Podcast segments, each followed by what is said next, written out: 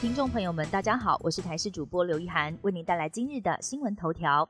美国新冠变异株 EG. 点五恐怕成为主流。路透社报道，美国下个月将推出针对新冠病毒新变异株 XBB. 点一点五的疫苗。但是，卫生专家还有分析人士认为，尽管因为昵称爱丽丝的新冠病毒新变异株 EG. 点五而住院的人数有所增加，但新的疫苗可能会乏人问津。越南刺激旅游，八月十五号开始开放台湾在内的所有国家申请电子签证。越南政府发出公告表示，从八月十五号开始开放所有国家跟地区的公民申请发放电子签证。未来台湾旅客到越南观光都可以直接申请电子签证，渴望省下大笔的费用，也将电子签的有效期从三十天延长到九十天，并且可以多次进出。原本四年一次的医院评鉴被新冠肺炎疫情打乱，相隔七年多，今年六月二十八号开始重启医院评鉴。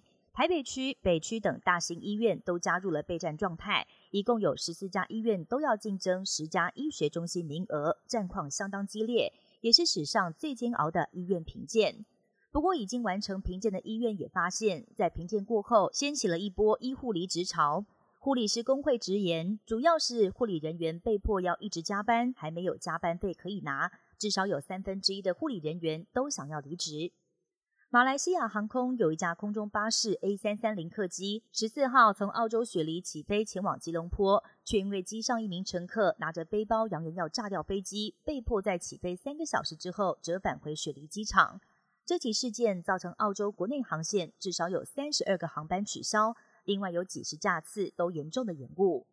夏威夷毛伊岛野火的死亡人数再度攀升，目前已经确认有九十九个人死亡。州长坦言，目前每一天都可能寻获十具到二十具的遗体，最终死亡人数可能会是现在的两倍之多。但目前最重要的还是遗体辨识工作。救难单位表示，许多遗体经过上千度的高温燃烧，被找到时一碰就碎，必须要透过 DNA 才能够鉴定身份。而随着复原工作持续进行，火灾当下居民跳海逃生的画面也曝光。俄国持续的乌克兰展开攻击，光是十四号一天，俄国就对乌克兰南部港口城市奥德萨发动了三波攻击。乌方宣称所有捡袭的飞弹和无人机都被拦截，但还是有建筑物遭到波及损毁，并且造成三个人受伤。而此外，俄国还宣称他们摧毁了乌克兰几个制造无人艇的工厂。但消息是否为真，还有待证实。以上新闻由台视新闻编辑播报，感谢您的收听。更多新闻内容，请锁定台视各界新闻以及台视新闻 YouTube 频道。